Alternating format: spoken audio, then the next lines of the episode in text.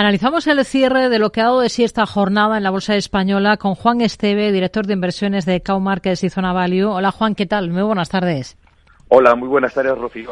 Ha sido una jornada diferente porque no tenemos esa referencia del principal mercado del mundo y siempre que esto ocurre, em, las jornadas transcurren mm, en bolsa aquí en Europa eh, de manera bastante anodina, podríamos decir, ¿no? Sin demasiadas referencias. Exacto, esa sería la palabra nodina. Al final tenemos una, una dependencia muy grande las, el resto de las bolsas europeas al mercado americano y siempre que ocurre una situación en la que el mercado americano cierra y más un lunes que todavía no ha habido movimientos durante la semana, lógicamente se refleja en el poco volumen y en el poco movimiento que están teniendo. Hoy hemos visto pues a LBs caídas en todo el mercado europeo, pero que al final estamos muy a las expensas de qué es lo que puede hacer mañana el mercado americano. Hmm. Si miramos a, a valores, protagonismo en el continuo español para una compañía como Almiral por su presentación de resultados, ¿qué le ha convencido más y qué no, si algo no le ha convencido de los números de Almiral?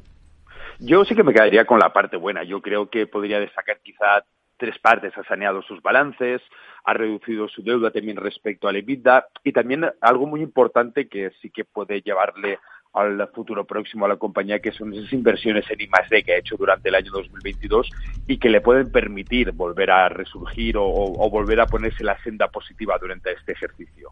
Hmm. ¿Qué, ¿Qué, le parece en todo caso el hecho de que finalmente eh, se desista y no se vaya a buscar un consejero delegado de fuera de la familia fundadora en esta compañía, en Almiral?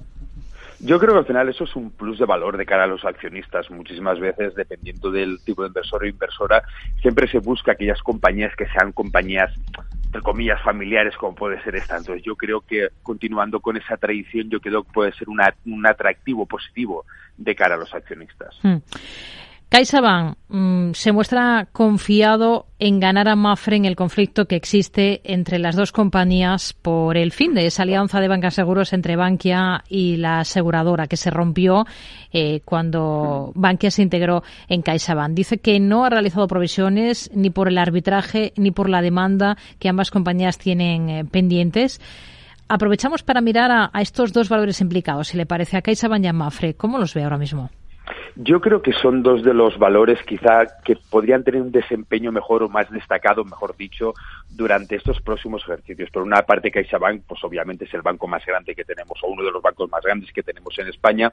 Y por otro lado, Mafre es una compañía que está creciendo muchísimo, ya no solamente en el apartado de seguros, sino en el apartado de gestora. Es una compañía que lleva unos años haciéndolo muy bien. Yo creo que ambas empresas son empresas que deberíamos de tener por lo menos el radar y ir viendo su evolución, porque yo personalmente son dos compañías que dentro del selectivo español creo que pueden tener un comportamiento muy óptimo. Hmm. Hoy Bank Inter ha estado entre los peores durante buena parte de la sesión. Ahora el cierre también es el más castigado dentro del selectivo IBEX.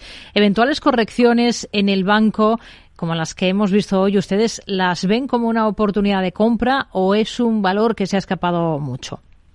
No, yo creo que sí que podremos acontecer a que las, las correcciones en, en, el sector financiero, en los bancos, los vamos a ver. Hemos tenido un año 2022 muy fuerte para el sector financiero, pero aún así, yo dentro del, uh, del IBEX 35, dentro del mercado continuo, es uno de los sectores que todavía apostaría porque tenga un alto crecimiento. Sí que es cierto, como digo, que ha tenido un desempeño muy favorable el año 2022 todo el sector, pero todavía le queda tirón el año 2023. Hay algunas rebajas de precio objetivo sobre Telefónica, que está acusando la cotización de la operadora, que las ha acusado esta jornada. ¿Ustedes qué es lo que esperan de Telefónica, que esta semana, por cierto, presenta resultados? Yo Telefónica al final es una compañía que realmente no, aunque es una compañía española, lógicamente le tenemos el, aprecio por ello, yo creo que es una empresa que todavía le falta camino para, para volver a la senda correcta. Es una compañía que tiene que, a mi parecer, reducir todavía bastante más la deuda, tiene que focalizar muy bien dónde quiere llegar a su negocio, no diversificar en tantos proyectos y claro, de todo eso lo está acusando y lo lleva acusando ya un tiempo. Yo creo que al final es una compañía que necesita resurgir de alguna manera y necesita todavía trabajo para llegar a ello. Hmm.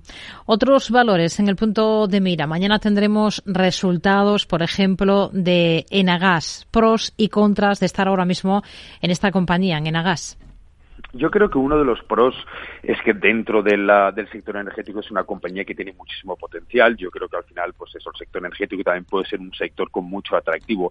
Pero la parte contraria, que también sería un pro, es los proyectos que está llevando a cabo. Son proyectos que si al final consiguen llevarse a cabo y, salen a la luz todos como tienen que salir, puede ser un impulso muy grande para la compañía, pero también está tomando un riesgo muy grande la, la propia empresa. Entonces, el mismo pro podría ser el mismo contra, con lo cual, al final, el movimiento yo creo que giraría más hasta hacia poder invertir en ese sector de la energía. En el continuo, ¿en qué tipo de empresas, en qué tipo de compañías se fijarían ustedes ahora mismo y por qué?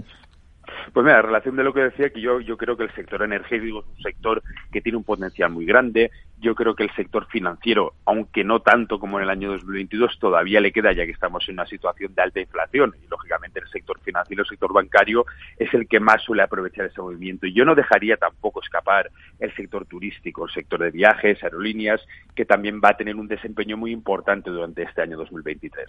Nos quedamos entonces con, bueno, con estas ideas de inversión en el contexto actual, pese a ese mes y casi, bueno, casi dos meses que llevamos de ejercicio, nos queda poco de febrero, en el que hemos visto subir con claridad a las bolsas en Europa. Juan Esteve, director de inversiones de Cow Markets y Zona Value. Gracias, muy buenas tardes. Un placer, buenas tardes.